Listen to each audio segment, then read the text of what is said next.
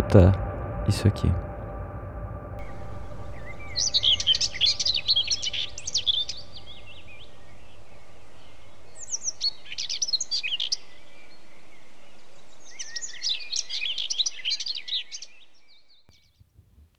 Agora esse.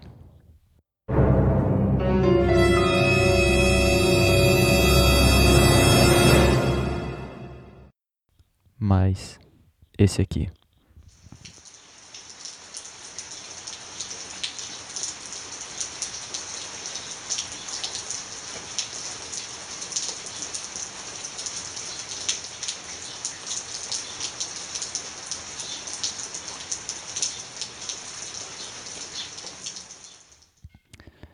Condições naturais, a gente tem uma relação muito íntima e potente com os sons que a gente pode ouvir.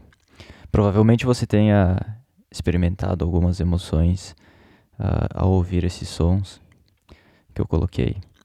E provavelmente os batimentos cardíacos mudaram, algumas glândulas foram ativadas, bem como a ação cerebral. Enfim, o teu funcionamento, ou melhor, o funcionamento da nossa máquina é alterado de acordo com o som que a gente disponibiliza para ela. A nossa largura de banda, aqui dentro do conceito de banda crítica do nosso sistema auditivo, é bastante estreito. Presta atenção nesse próximo áudio. O dente voa aqui no meu colo, velho. É uma no... bom em tudo, Ah, para mas eu tenho a coragem de ousar em tudo. Eu me arrisco, mesmo não tendo sucesso. Por eu exemplo. quebro a quarta parede. Deixa eu falar. É. Você não sabe nada. Você, Fia, fica Não, quieta, eu meu. sou Sabe Você nada. é animador. Olha, sapo eu tô boi. aqui pra É. divulgar o meu filme. Você já divulga todo dia, seu Peraí, estranho. animador, peraí. É muito difícil a gente entender o que duas ou mais pessoas estão falando ao mesmo tempo quando elas falam juntas. É, isso, numa discussão, é ruim. Imaginem num trabalho que envolve atenção de alguém, que envolve foco.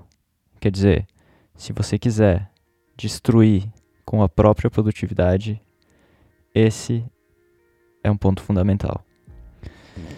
A gente está aqui falando de som, porém, é preciso entender que nem todo som é música, porém, toda música é um som. Eu trataria a música como a potencialização da forma como o som impacta a vida humana.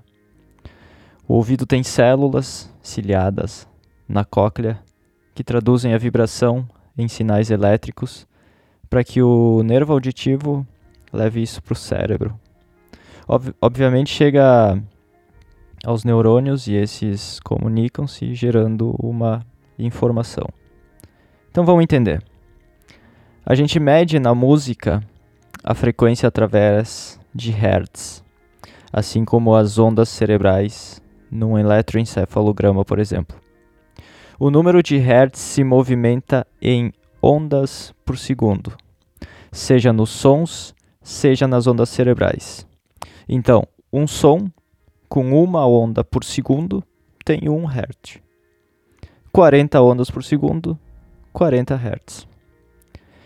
Se a gente pensar em nível cerebral, na nossa comunicação neuronal, a gente tem circuitos, ou seja, partes do cérebro que se conectam para realizar alguma coisa. Basicamente, o circuito é o caminho que a atividade elétrica faz de acordo com o movimento de célula a célula e que no final vai gerar um movimento. Por exemplo, uma recordação, uma nova habilidade, enfim. Quando esses circuitos não conseguem fazer essa comunicação eficientemente, a gente pode ter algumas situações, como esquecer facilmente das coisas, fazer um movimento que a gente não queria, e até ser mais facilmente manipulado. A amplificação desse contexto ao longo do tempo pode levar esses circuitos cerebrais até doenças gen- degenerativas, como Alzheimer, Parkinson, por exemplo.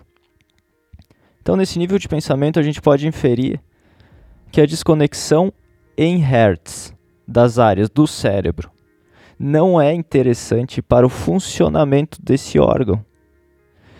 E essa área dentro da neurobiologia é ao mesmo tempo encantadora e misteriosa. Existe um caminho grande aqui ainda para a ciência. Porém, dentro de alguns conceitos e pesquisas, a gente chega numa ideia que eu quero colocar para a gente dar um passo além no nosso nível de consciência quanto a isso. Essa ideia eu vou dividir em duas partes. E é bom que fique claro que essas duas partes vão estar conectadas e vão acontecer de acordo com o mergulho que você der aqui. A primeira parte é o arrastamento cerebral.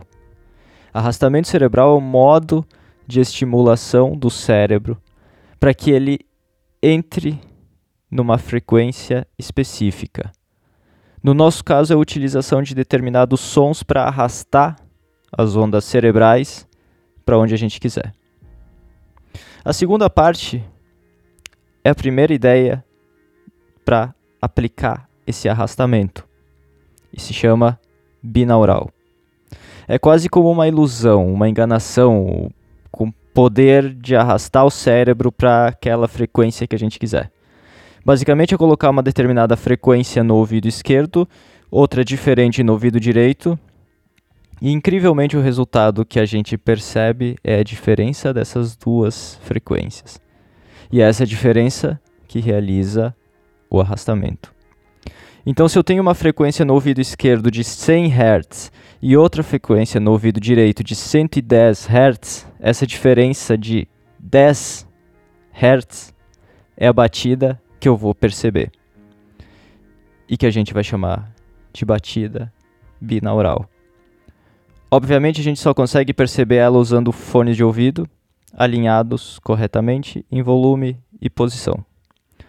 Sendo assim, a gente pode querer determinadas frequências em determinados momentos do dia, da semana, da nossa vida. E isso é só a introdução do assunto. Eu vou deixar um binaural aqui a partir de agora, de ondas teta, para você experimentar. Se você quiser utilizar em momentos de relaxamento, pré-meditação, ou mesmo antes de dormir é uma bela pedida. Eu queria te deixar, antes do binaural, só agradecimento da Merridow University e aos pesquisadores que trabalham lá na universidade e que trabalham especificamente com essa questão do binaural e de tratamentos relacionados a esse estímulo sonoro. Aproveite agora.